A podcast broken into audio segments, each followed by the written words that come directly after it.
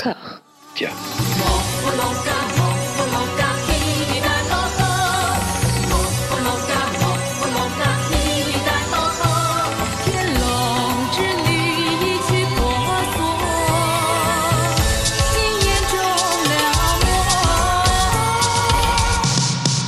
Bonjour à toutes et à tous, vous voici à l'oreille du 18e épisode de Voilà Maggie, consacré à la courtoise, la grivoise, la génoise Maggie Chung. Pour m'accompagner dans cet exercice, j'ai la joie d'être aux côtés d'Anouk. Ça va Anouk? Ça va très bien, merci. Et toi François? Mais écoute, j'attendais cette, euh, cette fournée depuis le début, donc me, me- me voilà servi. Je sais pas si c'est ton cas, mais euh, Oui, par, par procuration, parce que tu nous avais beaucoup hypé. j'avais trop, sûrement. Mathieu, ça va? Ça va, ça va. Tu vois, tu, je, te, je te disais que tu nous avais hypé, tu refusais, tu, tu, re- tu, tu niais le fait de nous avoir hypé. Là, tu dis oui en- à l'antenne, tu vois. Donc, euh, c'est que tu sais que tu nous avais hypé. Parce que j'écoute tes arguments.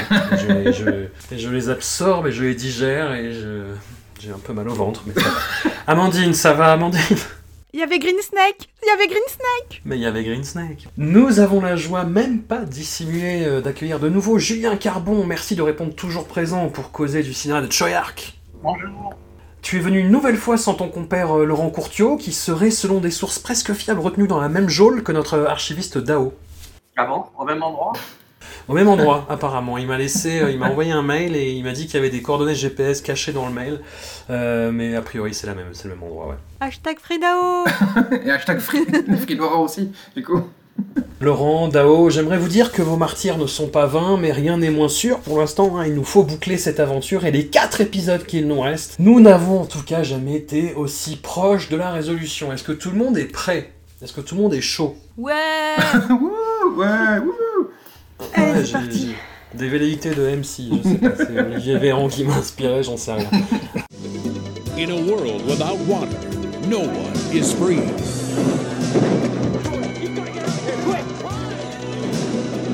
For a city held hostage,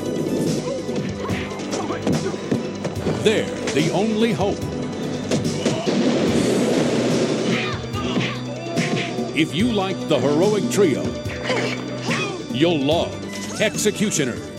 The world's most beautiful crime fighters return against an adversary whose savagery knows no bounds. Anita Mui, the Madonna of Asia, is Wonder Woman. Michelle Yeoh, Asia's top action actress, is Invisible Woman. And Maggie Chung, former Miss Hong Kong, is Thief Catcher. They're back to do what must be done again. Executioners, forced to face a hideous metal masked man beast in the ultimate battle to the death.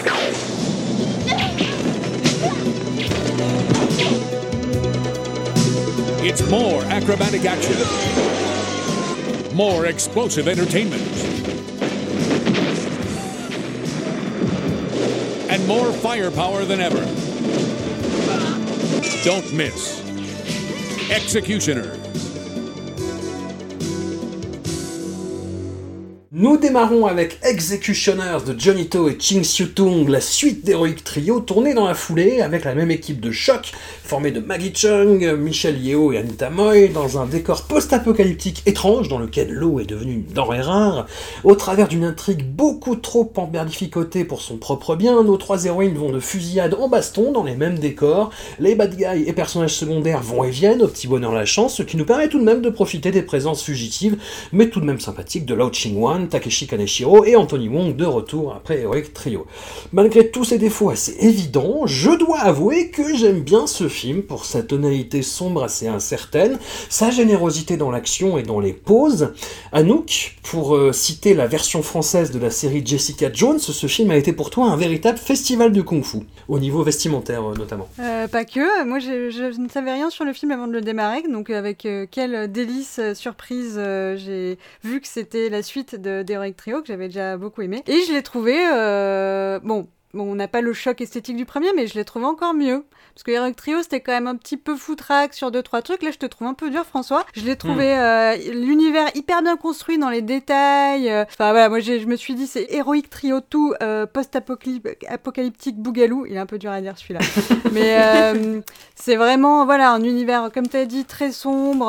Moi, ça m'a fait penser à une série que j'aime beaucoup, post-apocalyptique, qui s'appelle Dark Angel, où on a vraiment, voilà, bon, alors c'est beaucoup plus poussiéreux, sombre et un petit peu moins sexy, même si les filles sont toujours là, elles sont toujours au top. Mais ouais, on a vraiment cette idée de, de l'eau euh, rare, de la, de la misère, de la saleté, c'est hyper dark. Euh, voilà, le petit poulet de Noël, euh, que tu sens que ça fait six mois qu'ils économisent, et t'as un espèce de pauvre petite poule comme ça, ridicule sur la table. Non, du coup, je trouvais que que la création de l'univers était super. Euh, oui, c'est assez fin aussi dans les. Alors, effectivement, l'intrigue est un peu complexe, mais euh, tout de même cette secte du Soleil blanc là, qui qui a l'air assez cool avec ce gourou qui est. Moi, j'adore euh, toutes les histoires de secte. À chaque fois, je suis prête à suivre le gourou. Bon, là, il se trouve que c'est le visage acceptable du super vilain qui est super moche aussi, qui est une espèce d'Elon Musk qui se met en bisbille à un moment avec le général de l'armée.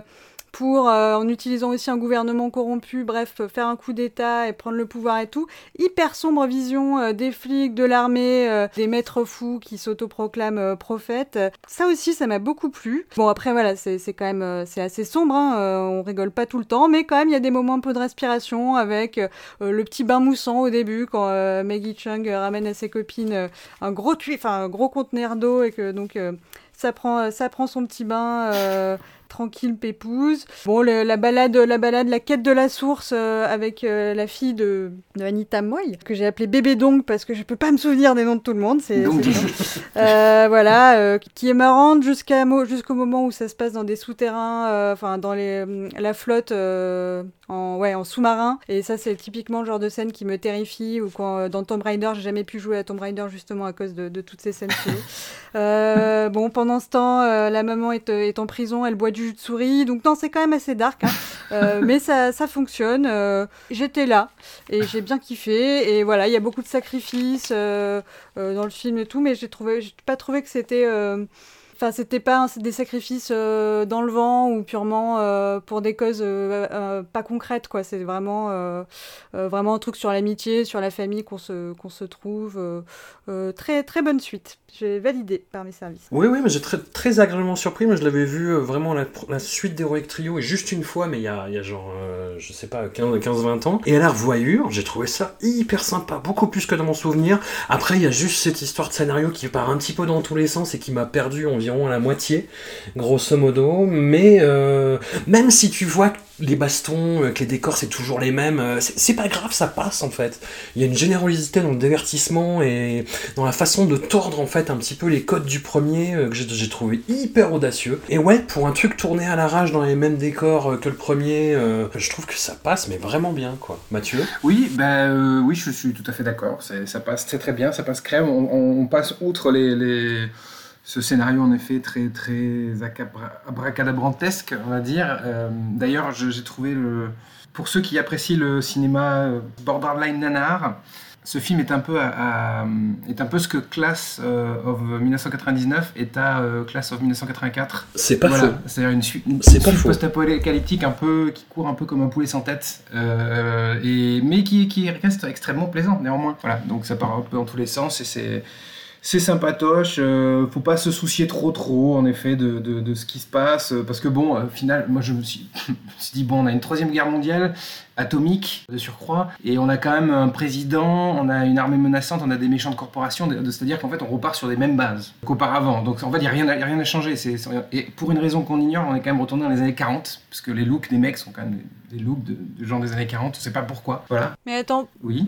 qu'est-ce que tu penses qui se passerait en cas de catastrophe nucléaire, Mathieu? Tu penses que ce serait vachement mieux après ou- Non, moi je pense qu'on serait plus dans un truc style Mad Max, c'est-à-dire d'ailleurs euh, le, le- le lien avec l'eau est assez intéressant avec Mad Max Fury Road, par exemple. Mais je pense qu'on serait plus sur un truc là, comme ça, qui a une, une société qui aurait du mal à se remettre en place justement, pas un truc, euh, pas une espèce de dystopie euh, hyper. euh, Là, on est presque dans du Dark City en fait, d'une certaine manière, dans le, le style, dans la direction artistique. Voilà, je pense pas du tout qu'on retournerait aux années 40 en tout cas. Ça c'est sûr. Petit look années 90 plutôt. oui, oui, par exemple. Amandine, toi, le, le, le- post-apo hongkongais euh, du milieu des années 90, qu'est-ce que ça t'inspire? Ah, c'est bon, c'est bon, c'est chouette. Bah oui. Euh, Bah oui. J'adore quand Anouk dit euh, non, mais c'est vachement moins euh, footrack que Heroic Trio. Non, Anouk, c'est l'inverse. Là, c'est total bordel dans ce scénario. Il y a rien qui tient, si ce n'est euh, quelle belle homogénéité du décor. Enfin, c'est superbe, quoi. C'est vraiment, euh, moi, je me, gros plaisir. Bon, j'adore les décors construits, donc là, j'étais à moitié gagnée déjà de le retrouver. Mais je trouve ça euh, génial, quoi. C'est hyper bien foutu. Les costumes, c'est super. Tout, tout est super. Et en plus, à un moment, bon, il y a Anthony Wong que j'aime bien, qui fait n'importe quoi. Il est, je vous l'ai dit, hein, pour moi, c'est une espèce de rencontre avec le masque de fer de DiCaprio. il est ridicule. Il est habillé en, on sait pas trop quoi. euh, je ne sais, je ne sais pas. En fait, j'étais là, mais quelle est la référence? Rando Veneziano, c'est la référence, je pense. en Louis XIV poudré avec un masque, enfin c'est n'importe quoi. Il y a tout un truc qui est pas expliqué, mais qui- enfin ou alors j'ai pas compris. Où il garde des, des têtes, euh, la tête de Takeshi Kaneshiro, mode secte. Enfin, il y a, il y a tout un bordel. euh, Parce qu'il va se coller la tête sur son, sur son propre visage pour pouvoir être beau et maître du monde. Mais bon, j'étais là, oui, bon, c'est mal barré, tu vois, ça, ça commence mal barré. C'est très plaisant. Après, moi, je, c'est vrai que le côté, euh, ça me fait chier que la pauvre Anita Moy soit obligée de choisir entre la maternité et l'héroïsme, et que Ouais. j'aime bien, ouais, quand je la vois gratouiller dans la prison, euh, se refaire un masque, je me dis, ouais, vas-y, girl, go. Surtout que bon, j'aime pas trop les enfants, et celle-là, elle est particulièrement pénible, je trouve, dans le, dans le film. Euh, cette gamine, elle fait, elle crie Oui. beaucoup, elle, c'est pas son meilleur rôle, on va dire. Mais euh, il y a quelque chose de, de vraiment plaisant, je trouve, dans ce trio, euh, dans cet univers, dans voilà, qui fait que pour moi, ça dépasse toute faiblesse de scénario. Moi, j'ai revu euh, un catégorie 3 qui s'appelle Run and Kill, où euh, j'imagine, Julien, tu, tu, tu vois le film, Ouais, ouais. euh, où la gamine finit mal, et j'avais un peu peur qu'il lui arrive quelque chose comme ça, et heureusement ça va. Non, puis en termes de, gami- de gamins qui jouent euh, bizarrement, moi, j'ai revu Mister Babadook euh, Aïe, aïe, aïe. La semaine dernière, et le gam- où le gamin est. Mais c'est- c'est le rôle qui veut ça. Et puis on a vu Freddy sort de la nuit, où le gamin est euh, un peu tendu aussi. Là, je trouvais que ça passait. Julien, tu as bien fait les choses, tu as revu et Heroic Trio et Executioners pour les besoins de cet épisode. Bah, j'ai- bien aimé revoir euh, Heroic Trio. Je- J'avais Mm. parlé depuis l'époque, en fait. Executioners, je suis désolé, mais je vais être vraiment le rabat-joie là, parce que Ah j'ai pas aimé ça, mais du tout. À revoir. C'est surtout, euh, bah, non, mais j'aime bien, j'aime bien l'idée du, du post-up euh, à, à Hong Kong parce que c'est vraiment très rare. D'a- D'ailleurs, euh, je me demandais si, si combien, combien d'autres il y en a eu des films post-apocalyptiques à Hong Kong, mais il n'y a, pas dû y en avoir beaucoup. Donc ça, c'est bien, ça c'est bien. Le script, ouais, on n'y comprend pas grand-chose. On voit bien qu'il y a un peu des métaphores là sur Tiananmen avec le pouvoir policier et tout ça. Bon, l'analogie avec euh, classe, la suite de classe 84 est, est- est bien. C'est vrai qu'il y a ça, mais quand même mieux fait parce qu'il y a Ching Tung qui fait les combats. Donc bon, et pourtant il a fort à faire parce que c'est que des cascadeurs qui sont censés jouer les filles et puis elles sont quasiment pas là. On voit bien qu'elles ont dû venir trois jours, j'imagine. Ouais. Elles ont peu de scènes ensemble. Donc là, quand même, bon, par rapport au premier, euh, c'est- quand même. J'ai trouvé que c'était pour moi moins bien. J'ai j'ai aimé le fait qu'il y ait beaucoup de gens qui explosent dans le film. C'est vrai. Et tout le cast euh, masculin y passe aussi, ça c'est assez rigolo quand même de les voir disparaître les uns après les autres. Et quand même, le mieux du film pour moi, c'est Anthony Wong en fantôme de l'opéra. là. Ça, c'est très très de bis pour le coup. hein. J'ai aimé l'idée de la boîte où il- dans, la- dans laquelle il conserve des têtes, mais je pensais qu'il allait utiliser plusieurs têtes ou quelque chose comme ça. Finalement, ça va, ça va un peu nulle part et c'est presque plus. euh, ça crée un effet presque plus morbide. J'ai trouvé ça, euh, ouais, ça, j'ai trouvé ça amusant. Tout, tout l'aspect, euh, tout, Anthony Wong, là, le double rôle où il est, où il fait le, le, bossu masqué et en même temps euh, le fantôme de l'opéra, j'ai trouvé ça rigolo. Après, ouais, non, ça, ça quand même, c'est un peu trop bis pour moi, hein, mais, mais ça dépend de l'humeur, j'imagine, tu vois. Bah, je sais pas, tu, tu, tu nous reprochais dans le premier épisode où tu étais intervenu de ne pas assez euh, aimer le vice. Bah là, je te retournerai le compliment, tu vois, parce que c'est un plaisir un peu, un peu vicieux, mais, euh, mais quand même sympathique. Dans le genre euh, bis outrancier de Hong Kong, il y en a plein justement, bah, tu citais Ouais. Iron Kill ou des films comme ça, il y en a plein qui sont tellement plus outranciers que si tu cherches, tu le trouves quand même euh, Oui, oui. ta dose un peu, un peu plus. Celui-là, bon, Ouais, je sais pas. Tu vois, dans Heroic Trio, je trouvais le personnage de Maggie un peu trop fonctionnel, un peu trop figé. Là, j'aime bien son développement et Ouais. j'aime bien celui du personnage d'Anita Moy. Après, c'est Michel Yeo qui est carrément en retrait par rapport aux deux, quoi. C'est vrai qu'on la voit euh, quasi à peine, quoi. Ouais, elle est, elle est quasi. Mais c'est vrai que oui, pour le coup, euh, enfin, c'est, pour, c'est pour ça qu'on se retrouve, mais c'est vrai que Maggie est, est beaucoup plus présente, on va dire, euh, que, que dans le premier. Euh, je, je préfère laisser euh, Anouk en parler, puisqu'elle a, elle a plein de choses à raconter, notamment en termes de, de look, de costume. Il y a eu de la capture d'écran. Il y a eu de la Voilà. capture d'écran. C'est ça. Mais, mais c'est vrai que c'était plaisant de, de, d'avoir un peu sur le devant de la scène dans, un, dans, un, dans des rôles dans lesquels on la voit pas habituellement en plus. J'aime l'idée Oui. que ça parte vers Oui. ce truc-là complètement différent, là, que ça devienne un, ça devienne un espèce de, de, de monde là, de SF, là, un peu euh, voilà, post-apocalyptique qu'on voit jamais, qu'on voit jamais à Hong Kong. Ça, j'ai aimé ce truc-là, mais je trouve par exemple un peu dans une économie un peu, un peu équivalente et tourner à peu près dans les mêmes carrières et puis le- les mêmes couloirs. Là, je préfère un peu The Red de Ching Soo dans le genre. D'accord. D'accord. Je trouve que l'aventure est plus, c'est un peu plus dynamique. Enfin bon. Eh ben on le, on le note. Anouk, du coup, euh, sur, sur Maggie, y a-t-il glow up? Ah, non, mais vous vous moquez parce que, Bah non. parce Non. que ça, elle m'a donné envie de me mettre des bandeaux dans les cheveux parce qu'elle a des bandeaux dans les cheveux de la moitié du film. C'est pas le meilleur look de, de, de cette quinzaine. Hein. euh, mais oui, elle est, elle est bien, elle est, elle est, elle est bien. Mais elle est un petit peu sage, effectivement. Mais, mais non, si, euh, euh, joli look. Moi, après, je crois que j'ai préféré euh, la grande scène. Je trouve que c'est Anita Moy euh, qui est abattue dans la douleur muette euh, lors de la mort de son mari. C'est le, le moment que j'ai préféré des trois. Donc, c'est pas Maggie. euh, Même si Maggie qui débarque avec son poisson à la fin du film est, est quand même euh, tout à fait charmante. Amandine, un dernier mot éventuellement, si tu avais quelque chose que tu voulais préciser ou pas. Rendez-nous du décor comme ça plus souvent. Oui. Moi, j'aime ça. Non, non, après. T'aimes la trouve qu'il y a- poussière Ouais, non, mais c'est. Et puis il y a des jolis néons. et puis... Non, puis il y a des, y a quand même, y a des, y a des belles scènes. Après, euh, c'est vrai que bon, je, je préfère, euh, je préfère Heroic Trio, hein, sans aucun doute, parce que là, on comprend rien. et je trouve que j'aime bien les films se, qui, qui sont dans cette veine-là, donc je vais pas bouder mon plaisir. euh. Et puis bon, voilà, j'ai toujours pas compris. euh, Qu'est-ce que foutait Anthony Wong euh, déguisé en masque de, en masque de fer Mais c'est pas grave. Moi, j'ai jamais compris ce que foutait, ce que foutait Anthony Wong en général, hein, de toute façon. Donc, tu sais, euh, moi, je suis encore plus loin que Ah, toi. tu te tais, tu te tais. T'es dans le mal, Mathieu, t'es dans le mal. Tu verras la lumière un jour sur Anthony. Sans Wong, doute. Tu verras, ce sera super.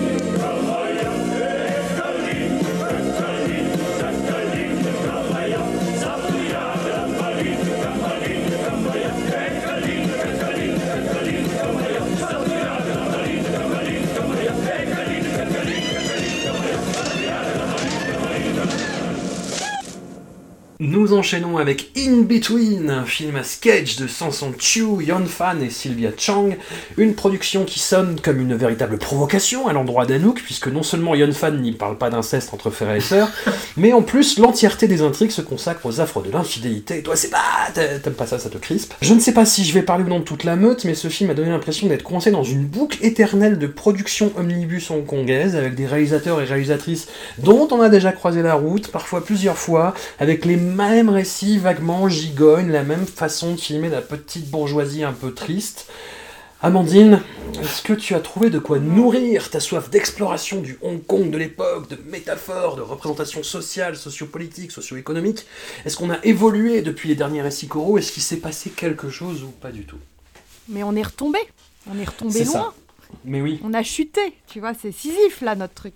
On est revenu en 1989, moi j'ai l'impression. Je me suis marqué en gros, il est temps que Maggie dise stop. Donc je pense que voilà, c'est ma première phrase. Ouais, Je comprends pas ce qu'elle fout là. Non, moi je me suis en bon. Déjà, je, je viens de le dire, j'aime beaucoup les décors et là les décors sont méga bâclés. Ouais. Donc euh, c'est horrible, tout est pastel, il y a des bols jaunes fluo, enfin rien ne va quand côté décor ça ça fait super mal aux yeux, les costumes, enfin j'aime rien de, ce, de, de ça. Et j'ai pas tout compris, enfin je, je- j'ai à un moment je vous ai alerté, j'ai dit je ne sais pas où va ce film. Oui. Je ne sais pas ce que veut me dire ce film et j'aime pas ça. Quoi, je me sens, je me sens super mal dans ce cas-là. Je me sens bête. Euh, donc j'ai marqué quel est le sujet, euh, de quoi ça doit me parler. euh, Est-ce que c'est pour parler de l'érotisme d'un shampooineur Mais en même temps non. donc je, je ne sais pas. Donc je, je vais être très mauvaise élève sur le coup. hein. J'ai bien vu le film, je l'ai bien regardé. Je vous ai pris des captures d'écran de chatons, de bols jaunes. Il y a un russe à un moment. Il y a une cari- c'est caricatural. Mon dieu. Je ne sais pas ce que Maggie fait là. J'ai beaucoup de peine pour elle. J'ai pas l'impression qu'elle s'amuse. J'ai pas l'impression qu'elle soit mise en valeur. Donc ce film m'a à la fois euh, épuisé, énervé, voilà, et ce qui m'en reste, bah, c'est le premier que j'ai regardé, donc ce qui m'en reste, c'est pas grand-chose, quoi. Amandine, les cheveux de Maggie, quand même. Ça sonne Ils sont faux parce que- resplendissants. Ça, ça, ça tournoie comme ça en petites vaguelettes. C'est, elle est Oui, mais top ça tournoie pour un russe dégueulasse. Ah oui, Nicolas. ça, bon, euh, voilà. Non, mais Donc, je dis quel est l'intérêt de les faire tournoyer Tu vois, allons jusqu'au bout. Ils sont là, ils sont là. Il faut les voir, euh, il faut les prendre comme tels, dans l'objet, non pas pris dans un système, mais tu vois, en tant que, tant qu'objet. Et J'en profite du coup pour euh, pour préciser un peu ce que François, tu, tu m'as tendu un, un bâton, donc euh, laisse-moi le prendre et me battre avec. J'ai fait quelques lectures depuis mes interventions sur l'inceste euh, frère-sœur, euh, nombreuses interventions, et il semblerait que euh, dans la réalité, euh, le sujet est souvent beaucoup plus euh, glauque et, euh, et tragique que, que je le laisse entendre euh, dans mes fantasmes. Donc euh, je, je profite de l'occasion qu'il m'est donnée pour, euh, pour euh, avouer mon erreur et puis voilà, bien faire la différence entre euh, les fantasmes et la fiction et la réalité euh, qui est euh, qui n'est pas euh, du tout euh, validée par euh, ni par Discordia ni par euh, ses membres, les membres de son équipe. Non, non, mais on, par- on par- on parlait de, de- du, du, du Yon Fan Cinematic Universe. Oui. Oui, oui. Voilà. Non, mais c'est vrai que j'ai pu aller, me, laisser aller à des propos qui, à mon avis, euh, vont, vont, vont valoir cancellation d'ici quelques mois. Donc, je, je préférais avoir on the record euh, ma rétraction. Bon, d'accord. Euh, et sinon, Amandine demandait de quoi parle ce film. Voilà, le film, il le dit dans le titre, c'est In Between, c'est entre l'enfance et, et le mariage. C'est cette période de, de, de jeune adulte caractérisée par eh ben, plein de sentiments un petit peu contradictoires, une liberté profonde, un petit peu un bordel permanent. euh, et voilà, et en même temps beaucoup de fun et l'amitié, une espèce de seconde famille. euh, et voilà, c'est le sujet. Ça marche ou pas. Là, effectivement, ça marche pas très bien, mais il y a quelques moments où euh, le, le- le petit shampooineur, là, moi, il m'a touché, j'ai compris un peu son, sa romance et tout, j'ai failli presque rentrer dedans, euh, je, trouvais ça, je trouvais ça choupi. Mais pourquoi pourquoi il y a des images de femmes à poil dans son salon? Ça n'a rien à voir. Mais c'est pour dire que c'est un peu le... Tu vois, que lui, il se limite pas à une étoile, euh, c'est, il y a- a- est, toujours le bordel euh, dans, de, de partout euh, là où il est, et puis voilà. C'est, Non mais attends, pas, en plus, il y a des images donc de femmes à poil sans tête pour un, un salon de coiffure où tu es justement censé regarder des images de, de coiffure pour choisir ta J'ai coiffure. pas remarqué cette image du tout. Je te l'envoie. Sa- salon de coiffure. Ouais, dans la salle de salon de coiffure, il y a des, des, des espèces de peintures de, de torse de femmes à poil sans tête. Alors je me suis dit, mais génial, symbolisme, euh, nanana, que se passe-t-il? Pourquoi ils ont mis ça là? C'est complètement aberrant. Et puis après, bah, le gars, il passe deux heures et demie à faire des shampoings érotiques. bon, bah d'accord, je me suis dit, il y y, a une filiation, il se passe quelque chose. Le personnage disparaît, personne s'en occupe. On attend qu'il revienne au bout d'une heure treize. Moi, ça m'a épuisé de pas savoir ce qui se passe et quels sont les enjeux. Ah mais oui, mais parce que c'est trois, euh, trois moyens métrages, euh, voilà. C'est pour ça qu'il a disparu, pas- hein, pas euh. avoir de- du Mais c'est vrai que moi j'ai eu du mal avec ça, hein, parce que je me suis dit, au bout de 10 minutes, quand on voit cette espèce d'ersatz de Leslie Chung, parce que bah, moi la première question qui m'est venue en regardant ce film, c'est où est Leslie Chung quand on a besoin de lui?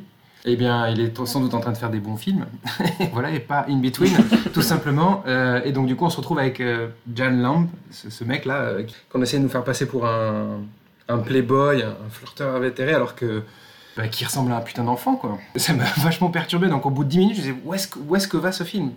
Comment, enfin, où, où va-t-il? J'étais vraiment paumé. D'ailleurs, j'ai arrêté et après j'ai repris parce que j'ai dû le voir. Je me suis forcé à le voir. Oui, mais où va, où, où va, où va la vie Partant de là, les amis? Enfin, vous vous posez des questions des fois. euh, où il va? Il décrit un entre-deux. Il décrit euh, une difficulté. En à tout cas, la vie, la vie, elle va pas dans l'espace et dans les étoiles. hein. Donc il faut qu'il y ait un peu qu'il se remette en, en forme, ce petit garçon. là. Il faut arrêter les conneries un peu. Non, mais c'est c'est vrai que c'est c'est ultra gênant. On dirait qu'il a 10 Mais ans. ça. Comme dit Mathieu, ça aurait été Leslie Chung. euh, on aurait crié au. Bon, peut-être pas au génie, parce qu'il y a quand même le reste du film et que bon, la première partie n'est pas non plus euh, si incroyable que ça, mais on aurait trouvé ça super. Ah C'est non, un problème on n'aurait pas trouvé ça super. On aurait trouvé ça moins pire, je pense. Ça aurait aidé un peu à faire passer la pilule, mais ça aurait quand même été bien naze. Et alors, je tiens à dire aussi que bon, ce, ce premier segment est pas terrible, euh, vraiment pas, euh, mais je trouve que le deuxième est encore plus gênant. À cause de l'acteur. Alors, notamment par l'acteur, mais aussi, enfin, aussi la mise en scène de Yon Fan, qui est vraiment pff, très très très lourde. Il met de la chantilly partout, ce monsieur. Et oui, en effet, le, le- le fameux Nicky Wu, là, il a le charisme d'une moule, il a la voix qui geint euh, constamment. Et il y a du saxo partout. D'habitude, le saxo, moi, j'adore. Et là, il y a du sax, mais on va plus, plus savoir qu'en foutre.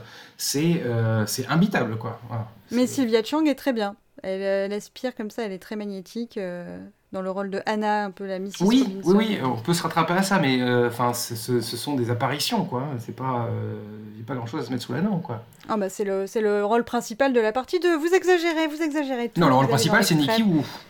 Oui, bah ils sont deux. Enfin, tu vois, c'est leur romance. Ouais, euh, vite fait la romance, hein. ça, tout repose sur elle parce que lui, il est là dans son rôle de, de ah, je ne suis qu'un enfant, je suis honnête et je suis un peu jaloux et tout. Et puis elle, elle, elle a toute cette ce vécu, cette sagesse, elle le voit à travers lui, euh, euh, comme nous on voit à travers lui parce qu'il est complètement invisible et pas charismatique. mais mais voilà, donc effectivement, cette partie 2, c'est un peu le ventre mou, mais heureusement, il y a Sylvia Chang. Et la partie 3, c'est la partie Maggie, c'est la partie un petit peu gênante. Mais quelle horreur Mais quelle horreur Moi, je trouve que c'est un de ces- je- Tant qu'on est dans l'hyperbole, je trouve que c'est un de ses pires rôles. Pense, pense à ses cheveux. Re- Regarde les cheveux, François.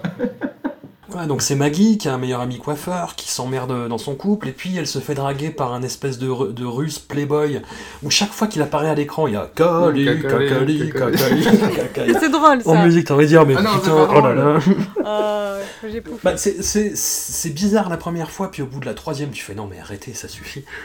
Et, hum, et voilà, et qui a putativement peut-être un enfant de lui, mais elle est pas sûre, donc elle quitte son mec. L'histoire est absolument atroce. Elle fait ce qu'elle peut du rôle, qui est vraiment abominable. Julien, est-ce que tu sauves quoi que ce soit? Je t'ai savonné la pente en même temps. Ouais, ce que je sauve, c'est ma jeunesse, si tu veux, parce que c'est vraiment une époque. Et, ça correspond à ces, ces espèces de. Il y en, a, il y en avait, il y en a, il y en a pas mal comme ça en fait. Ouais, Des ouais. espèces de films de mœurs euh, chez les bourgeois. Ouais. Euh, là, ce qu'on- là, là, tout le film, il est situé autour de, de Centrale, du quartier de Centrale et de Lan Fong, qui est le quartier vraiment dans lequel sortent les riches. C'est là où les, où les Occidentaux font la fête aussi. Donc Ouais. c'est un endroit, euh, c'est un endroit de gens riches et qui est vu, euh, qui est vu par les gens de Hong Kong, soit par le public du cinéma global de Hong Kong. Vraiment, bon ben les gens n'ont pas de morale. Donc euh, quand Ouais. on fait euh, quand on fait ce genre de ces films-là, il y a toujours des constantes comme euh, le fait qu'il faut une forme de conformisme bourgeois là qui soit acceptable. Ça c'est obligatoire. Donc à la fin, tout le monde finit par revenir un peu dans le droit chemin. Il y a souvent des gays qui vivent ouvertement leur sexualité parce que c'est des films qui sont souvent faits par des gays d'ailleurs, donc, donc ça arrive souvent. C'est un peu des constantes là, de, de ce genre, donc ouais, c'est c'est vraiment de la merde en bas, on peut dire. Et ce qui est, ce qui est incroyable, c'est qu'il y a un casting quand même de feu, quoi. C'est c'est bon, Ouais. bah, Meggy, euh, Sylvia Chang, euh, ok, pour les plus connus. Ouais, il y, a- il y a un côté photographie à un instant T, mais euh, oui, c'est vraiment euh, le, le seul avantage que je peux lui conférer. Ouais, ouais. Voilà. Attends, puis la, la scène d'accouchement dans l'ascenseur à la fin, au secours. Oui, c'est vrai. Et puis on regarde les étoiles, enfin... Mais c'est ça. Non, non, moi, je... Ouais, je sais pas, je pense que là, j'avais espéré qu'on ait passé euh, un cap. Eh ben non. Non, non, non. C'est le pire de, de ce qu'a fait Sylvia Chang, je pense quand même. Yon Fan, bon, je suis pas un grand fan, donc euh, je suis pas étonné non plus. Mais quand même, ouais, c'est c'est pas terrible. Non, ouais. Bah, ce- sans son dessus aussi, on avait fait euh, Blue Valentine, ce film très très très étrange. euh. Ah, c'était lui? Ouais, c'était lui, ouais. Oh là là. Ouais, ouais, ouais. Tu sais, je me suis Voilà. fait la réflexion en regardant le. Enfin, en- parce que Yon Fan me rappelait euh, quelque chose et je me disais, oui, on a vu des choses de Yon Fan durant ce podcast. Et autant je me rappelais oui. de, de Lost Romance, autant l'autre qui avait exactement le même nom, ou presque, Last Romance, absolument aucun Oui. souvenir de ce qu'est ce film. On l'a vu il y a euh, quoi, trois mois peut-être Ouais, pareil. Voilà, je sais plus ce que c'est. Mais sans doute un peu du même acabit que In Between et, et Lost Romance, quoi. Ouais, ouais, ouais. ouais. Bah, ceci dit, euh, c'est vraiment déjà exceptionnel d'en parler si longtemps après. Je pense que déjà le film il est quasiment pas disponible, non il est introuvable quasiment. Pas pour Dao. Ah bah nous, on a Dao. C'est ça. Je pense pas qu'il a été qu'il a été réédité même. enfin. Non, je crois qu'on l'a vu dans une copie complètement dégueulasse, ouais. Oui, c'est un rip VCD. euh. Mais oui, voilà, et, énième film omnibus euh, vaporeux euh, dont on va pas garder grand chose.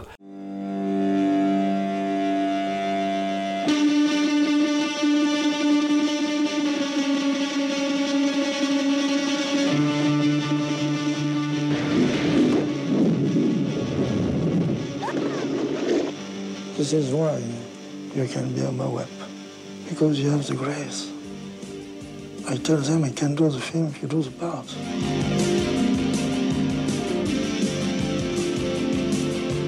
But it's just tough on me because I don't fight. I'm not a good fighter myself. So it's a little bit difficult when I have to do do the actions. I think we have to take it for a completely different point of view. Tu crois qu'elle aime les filles? J'ai un peu essayé de la brancher. Alors?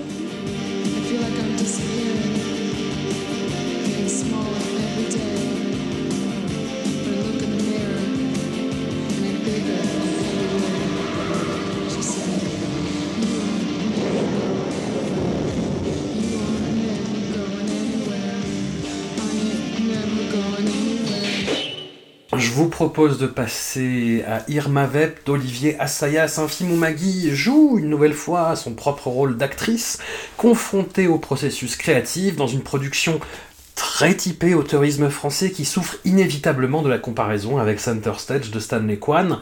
Maggie est contactée par un auteur mythique du 7e art national, interprété par un Jean-Pierre Léo qui est plus statut du commandeur que jamais, pour jouer dans un remake des Vampires de Feuillade et s'y révèlent alors les coulisses d'un tournage adorablement chaotique. Je vais être totalement honnête avec vous et avec les auditeurs, je partais avec des a priori euh, de la taille de l'état de l'Idaho, on va dire. Le cinéma d'Olivier Assayas a de rares exceptions près, j'a- j'adore euh, son Carlos, euh, par exemple. Bah, le reste de son cinéma a tendance à me tomber des yeux, pour des raisons stylistiques qui ne font pas défaut ici je dois bien avouer. Et pour intéressant qu'il soit, ne serait-ce que pour bah, cette façon de saisir là aussi le cinéma français à un instant T, je pense que je vais être assez malhonnête avec Herman Vep, à la fois pour sa réplique à l'emporte-pièce sur Batman Returns de Steve Burton, qui serait donc un film pour demeurer selon un des personnages, et pour la scène d'interview de Maggie par un journaliste fan de John Woo, scène qui est, euh, voilà, c'est- voilà, on va, on va y revenir. Ça va peut-être vous sembler too much, mais je me suis pas senti aussi insulté directement par un film depuis Cyprien de David Charon euh, avec Moon. Donc voilà, comme je vous dis, je suis pas super honnête vis-à-vis du film, qui, a- qui est intéressant. Donc Mathieu, je, je connais ton avis sur le film, donc et c'est en toute logique avec ce que je viens de dire que je te laisse la parole. Ouais, ouais, ouais, ben, c'est- euh, je, suis- je vais pas être malhonnête, mais néanmoins je vais quand même essayer d'y aller mollo parce que je j'aime pas trop défoncer les films pour le plaisir de les défoncer. Je, je- je- je vais- essayer d'être le moins possible dans la mesquinerie, mais ça va être compliqué. Enfin, je j'ai pas du tout aimé ce film pour plein plein de raisons. La première, c'est que donc parce qu'on s'est aussi farci des bonus que Dao nous a envoyés. Et dans ces bonus-là, on a une interview d'Olivier Assayas qui qui dit qu'il enfin, qui présente son film comme la tentative de capter la grâce. Euh, la, grâce d'une actrice, d'une présence, de, l'actrice Musidora qui était l'interprète initiale de, de Irma Vep dans Les Vampires de Louis Feuillade, et puis celle de Maggie Chung. En fait, tout ça ensemble, voilà, il voulait capter la grâce. Et bien malheureusement, moi je trouve que Irma Vep, c'est un film particulièrement disgracieux. Je suis pas du tout convaincu par la mise en scène. Je trouve que cette caméra qui arrête pas de fureter entre les personnages, qui bouge, euh, ça, crée du mouvement pour finalement pas grand chose. Un peu dans un même ordre d'idée, a, je trouve que ça hurle beaucoup, ça fume, ça picole, ça réfléchit sur plein de choses. Euh, et euh, au final, ça donne une sale impression de, voir une parodie de film français. Sauf que là, c'est un, c'est un réalisateur français qui l'a fait.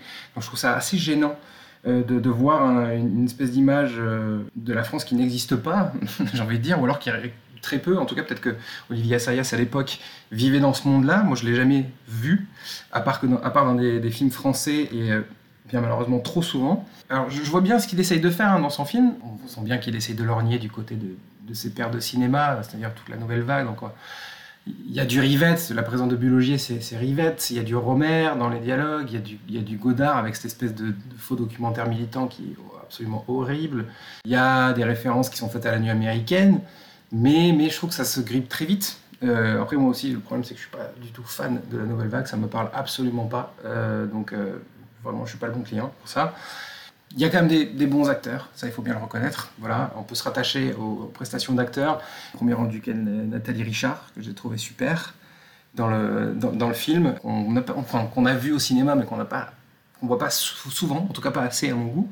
J'ai bien aimé aussi le personnage qu'incarne Lou Castel, complètement parodique aussi. Là, là, je pense que c'est volontaire, et donc du coup, quand ça devient volontaire, c'est c'est un peu plus drôle. Et il y a cette fameuse scène euh, que je trouve super, euh, qui, qui jure avec le reste du film d'ailleurs, parce qu'il a, c'est une sorte de moment suspendu qui n'a rien à voir avec le, avec le, le reste du film. C'est c'est le, la scène où justement Maggie euh, rentre chez elle, enfin rentre dans son hôtel, dans son costume.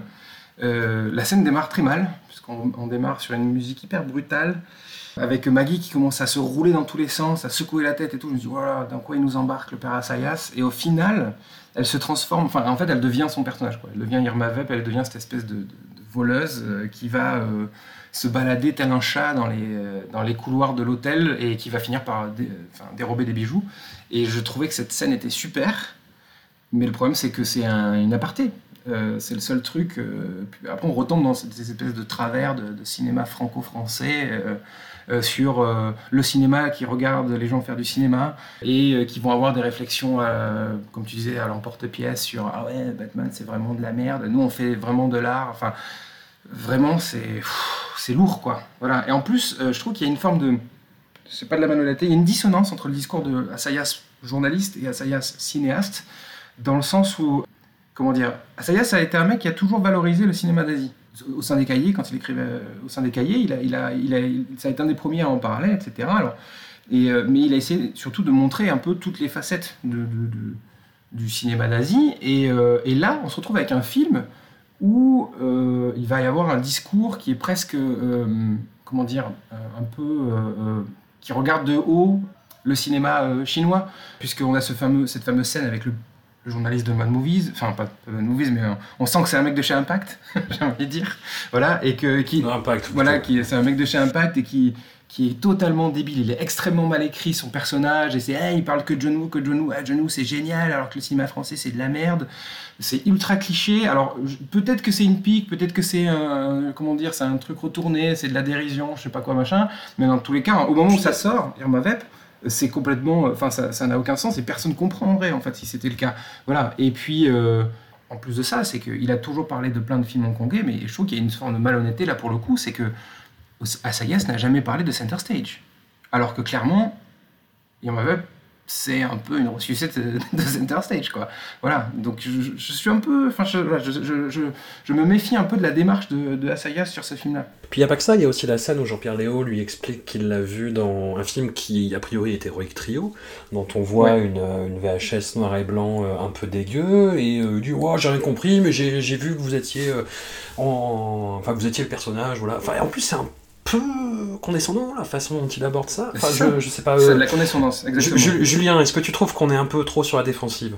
Ouais, je pense que vous vous sentez un peu attaqué, alors qu'il n'y a peut-être pas de raison de, de- de se sentir attaqué comme ça. Je crois pas.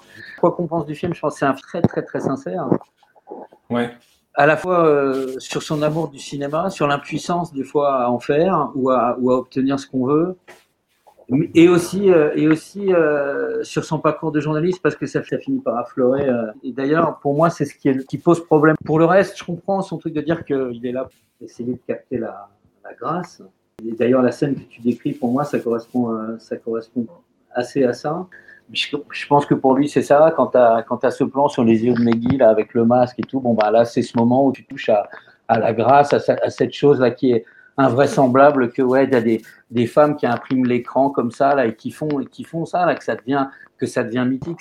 Il l'a dit plusieurs fois dans des interviews. Je crois que sa référence, c'est surtout le, Prenez garde à la de putain là, de, de Fassbinder, où il y a, où il y a Lou Ouais. Castel d'ailleurs euh, dedans. Ça, j'ai trouvé que, que, que cet aspect-là, c'était plutôt intéressant d'avoir euh, Meggy qui est perdu à l'intérieur du milieu du cinéma français, qui est aussi, qui ressemble aussi à un film d'auteur français, et qu'elle ait l'air d'être un peu observatrice de tout ça. Et ce que j'aime pas, c'est aussi un- une preuve de la sincérité du film, c'est que c'est stupide, mais il peut pas s'en empêcher en même temps.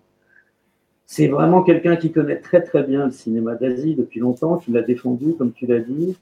Et je pense qu'on on connaît tous ça dans le fandom. Quand tu es dans des fandoms un peu un peu spécifiques, tu t'intéresses à des, cinématographies que les gens explorent pas beaucoup, ce qui était le cas à l'époque.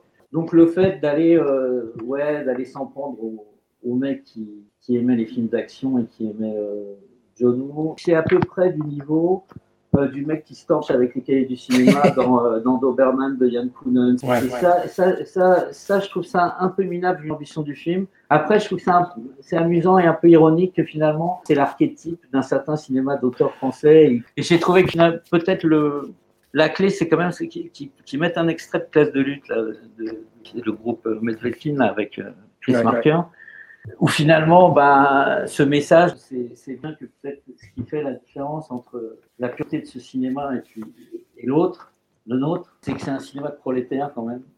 c'est vraiment le discours des gens, euh, de, ces- de ces gens-là. Amandine, tu te situes où entre les deux? Ouais, moi je suis, j'oscille beaucoup en fait depuis que je l'ai vu en plus. euh, je, je sais pas, j'aurais du mal à être très aussi claire ou tranchée. Il y a des choses que j'aime beaucoup euh, dans le film. Euh, Vous en avez déjà parlé, la scène où elle incarne enfin. euh, elle incarne enfin Musidora et, très belle scène comme ça. J'aime beaucoup. moi, j'avais j'avais un souvenir très marqué de la, la scène finale. Enfin, il y a comme ça des toute une réflexion sur le cinéma, euh, la, la perforation de la pellicule, les ajouts. Bon, il y a un truc comme ça très méta euh, que, que j'aime bien. Globalement, j'aime bien les films, les films sur les tournages, ça me plaît quoi. Et je, je trouve que Maggie, elle est superbe. Elle me plaît beaucoup dans ce film. Euh, je trouve qu'elle est à visage euh, nu, elle est, elle est magnifique. Il y a une... En fait, il y a quelque chose que Asayas, et rien que pour ça, je trouve que le film a le mérite d'exister.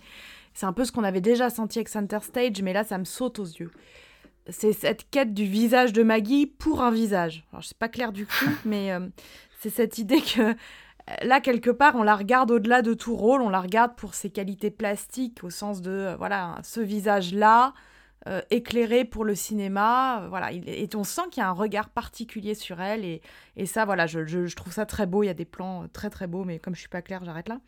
Euh, Il y a des choses que j'aime pas du tout. J'aime pas du tout la scène de dîner en mode bah, cinéma français.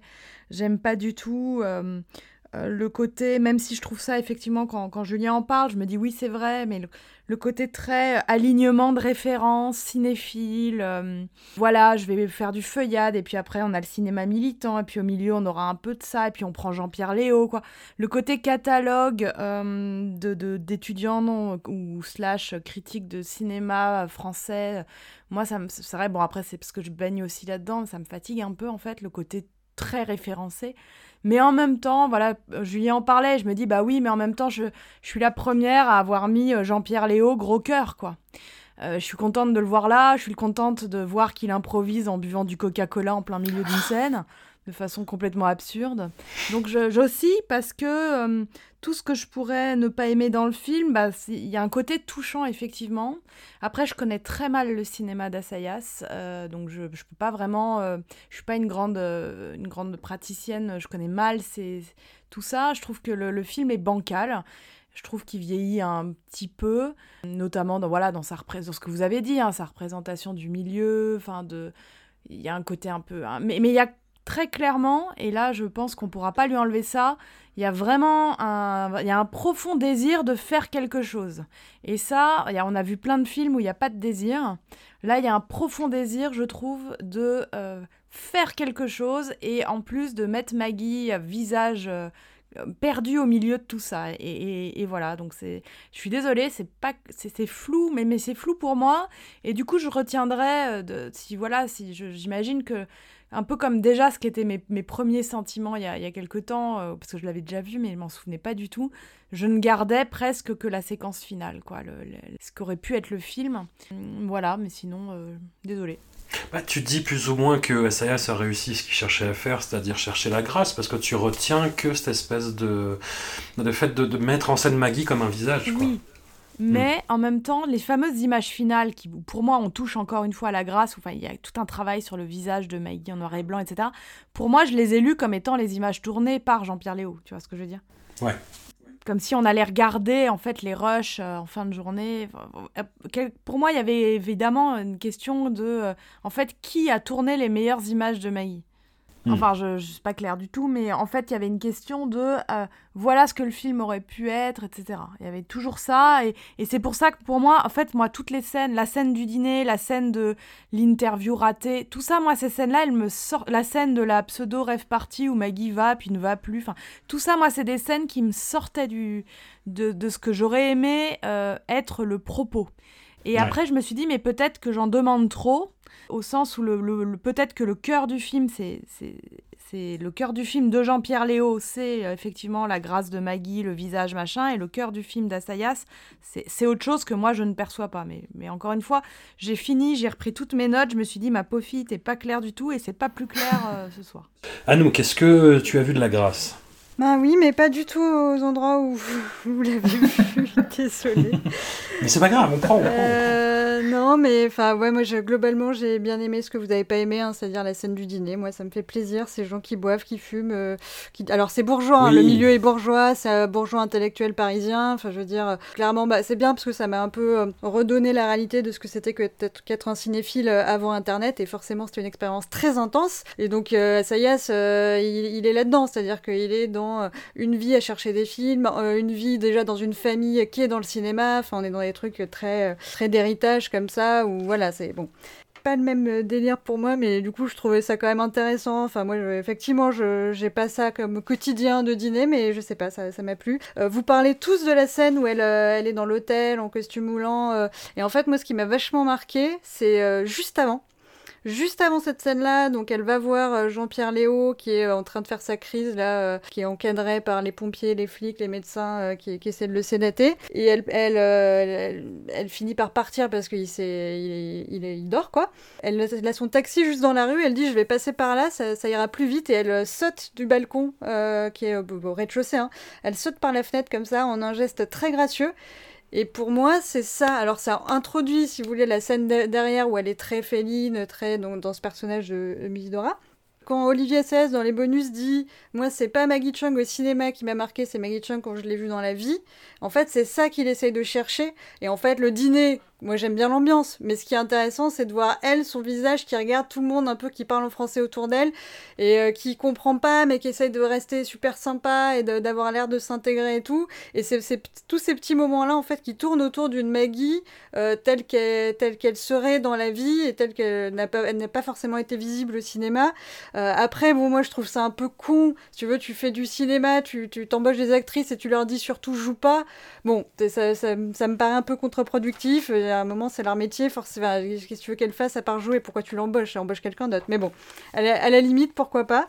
Je pense qu'il y a plein de trucs qui peuvent être intéressants, mais euh, moi, je suis pas sûre qu'il aille au bout. Genre, euh, ou alors c'est moi qui n'ai pas, pas forcément suivi euh, sur le, le côté. Donc, on refait, effectivement, hein, qui s'inspire beaucoup de, de Center Stage. Euh, moi aussi, effectivement, comme Mathieu, ça m'a un peu interloqué, ce- ce- cette référence à Heroic Trio qui semble vouloir masquer euh, le, le cousin évident du film qui est Center Stage.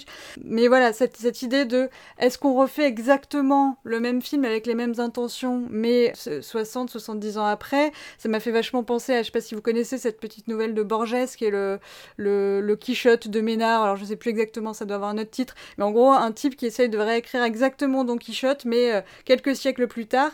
Et qu'est-ce que ça veut dire Puisque forcément le contexte de réception et de- de- de- d'écriture et de réception étant différent, forcément l'objet ne peut pas être le même. C'est-à-dire que du coup, ça en devient un texte euh, extrêmement euh, euh, suranné, historique, vieilli volontairement, ce que n'est pas du tout le Quichotte original.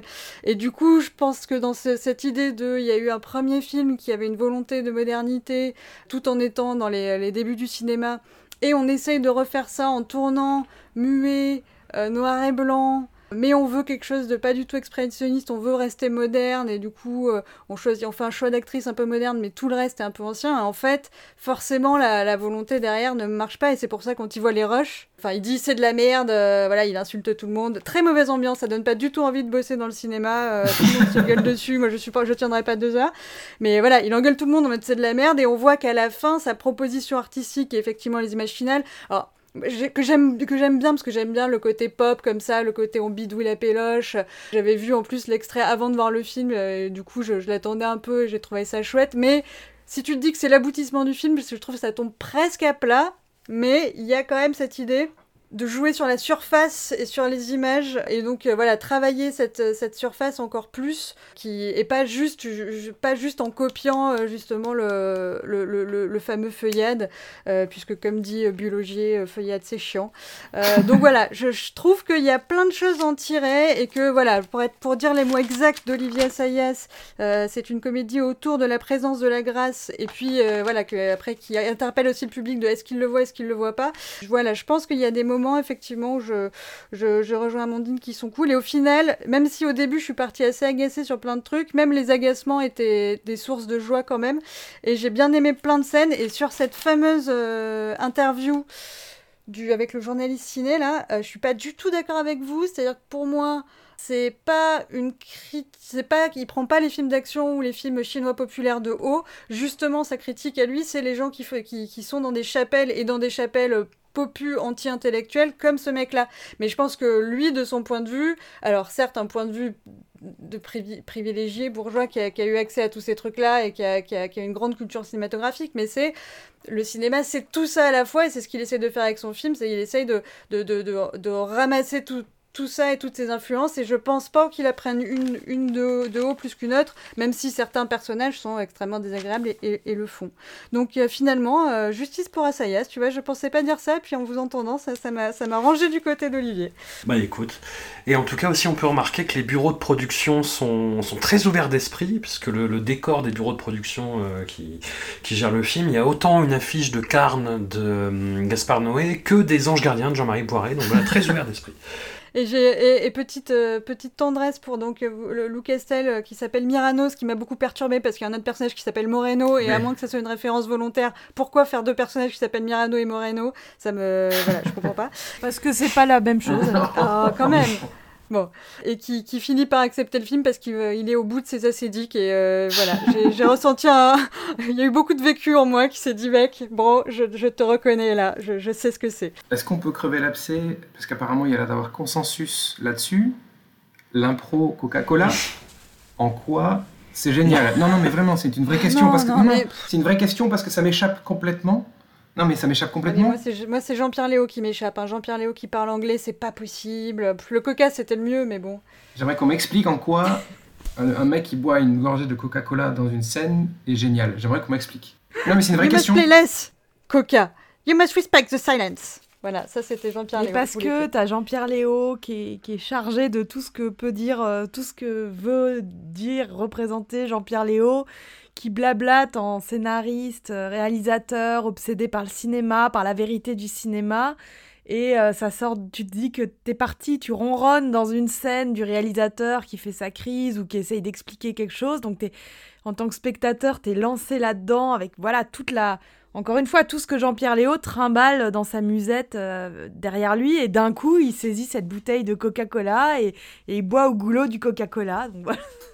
C'est à la fois génial, c'est complètement inattendu, il le fait avec un naturel renversant. Tu sens que là, euh, personne lui a demandé de boire une gorgée de Coca-Cola à ce moment-là, et voilà, c'est une autre forme de grâce. Ok, bon.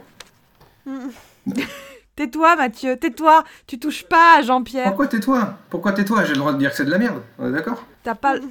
Oh. Non mais attends, je comprends pas. Je comprends pas. Je veux dire, là, par exemple, si tu me donnes l'exemple de À nos amours, Pierre là qui débarque sur la scène, qui crée quelque chose avec cette scène, puisqu'il débarque, c'est pas, c'est censé être complètement inattendu. Il crée une forme de tension qui fait dégénérer la scène.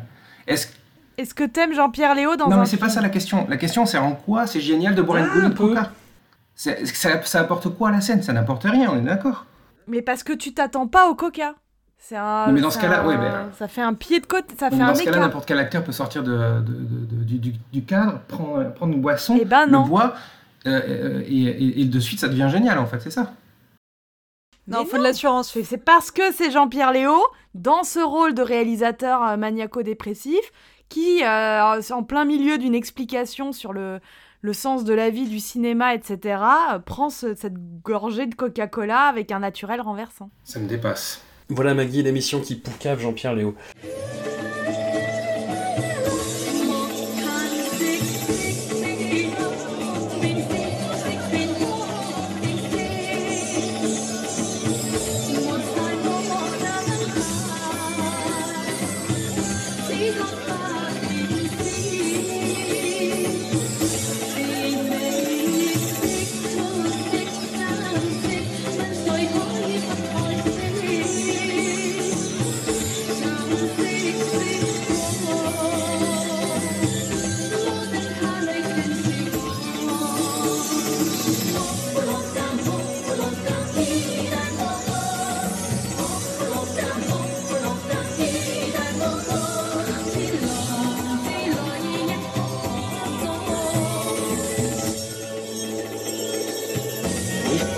咁过个徒弟咩师傅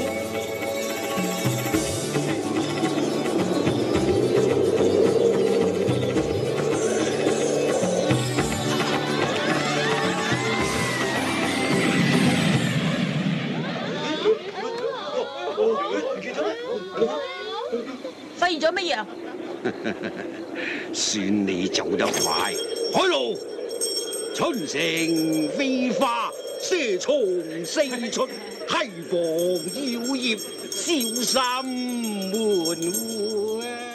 Je, suis un peu ému, je suis un peu ému. Nous concluons avec l'énorme dossier de cet épisode, Green Snake de Choi Ark, pour vous donner une petite idée de son importance dans le corpus. C'est de sa bande son que viennent les deux génériques de cette émission. Depuis que je l'ai découvert dans la deuxième moitié des années 90, je suis tombé fou amoureux de ce film, par-delà ses effets spéciaux motocross, pour crever l'abcès sur le, défaut le plus évident.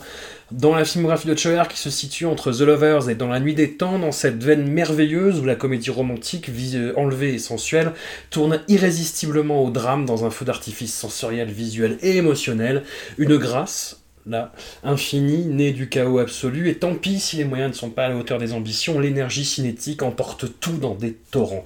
Il y a ici en outre une discussion douce amère que j'ai encore plus appréciée à la dernière revision, là, entre le monde religieux et le monde séculaire, une bande originale absolument incroyable que vraiment j'adore, des images splendides qui me resteront gravées à jamais. Julien, je le redis parce qu'on avait oublié de le repréciser quand même la dernière fois, mais tu as travaillé pour Choi Ark dans les années 90, tu es un témoin clé de sa façon de travailler. Qu'est-ce que tu peux nous dire sur ce film? Où est-ce que tu le places dans ton panthéon personnel? As-tu des anecdotes? Vas-y, balance tout. C'est un de mes Hmm. films préférés de, de Choi. Peut-être euh, un de mes trois préférés. La première fois que je l'ai vu, j'ai vraiment été complètement bouleversé. Pour moi, c'est la plus grande performance de Maggie. Je pense que tout le monde, si tu as vu le film, tu sais à quelle scène je fais référence, mais on peut pas, on, va pas la dévoiler, mais il y a une scène en particulier. Mais tout, tout le film, tout le projet dans son, dans son ensemble, pour moi, il est extraordinaire. Peut-être l'aboutissement du travail de Choi sur la mythologie, les réinterprétations d'histoires anciennes. Je pense que c'est là où, avec The Lovers et celui-là, je trouve le script somptueux, vraiment. C'est rare que Choi il utilise comme ça la symbolique de cette manière-là, très posé aussi. Ça, le, le film court pas, il prend, il prend quand même beaucoup son temps. C'est un rythme, comme The Lovers aussi, il a et une esthétique aussi qui est très différente de tous ses autres films. Donc euh, au cinéma, il y, a, il y a eu plusieurs adaptations qui sont intéressantes. Enfin, les deux, les deux principales, c'est deux adaptations à la Shaw Brothers. Donc il y en a une de 56 de Shiro Toyoda qui est une coproduction entre la euh, du Japon et euh, Shaw Brothers à Hong Kong. Et euh, il y a une version euh, en film d'opéra chinois de UFN de 62. Les deux films sont intéressants à voir quand on a vu Green Snake parce qu'il a tiré, a tiré des deux des inspirations visuelles. Il y a quelques éléments.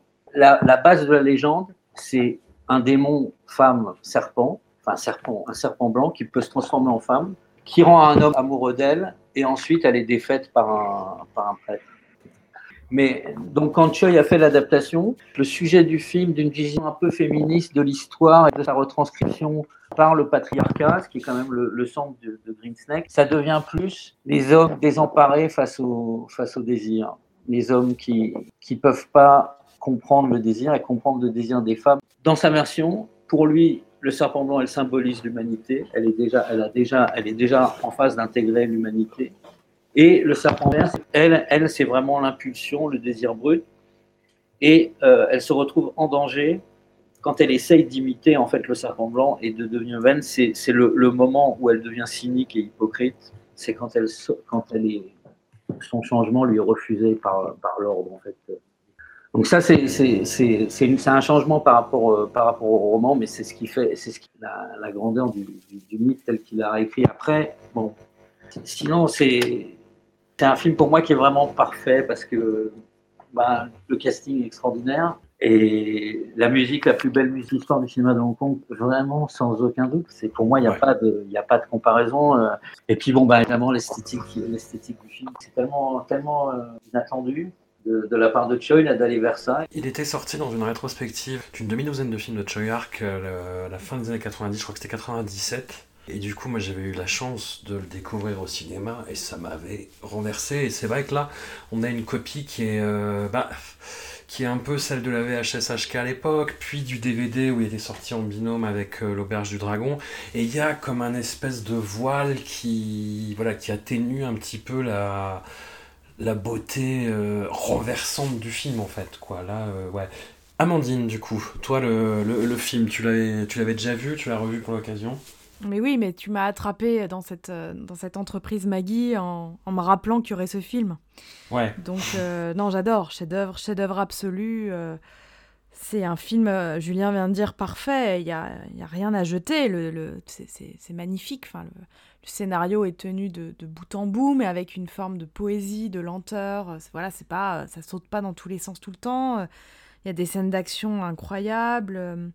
Le, bon, le, le décor est, est juste magnifique. Il y a des tons bleutés. Il y a une utilisation de l'espace, de la maison. Il y a, il y a des voiles, il y a des surcadrages avec des fenêtres partout, il y a une ville qui se détruit, et puis et tout me tout me plaît là-dedans en fait. Il y a pas, je me disais c'est génial parce que je, moi je suis passionnée par les, les récits mythologiques et leur, leur utilisation euh, par le cinéma, donc là je suis je suis plus que servie.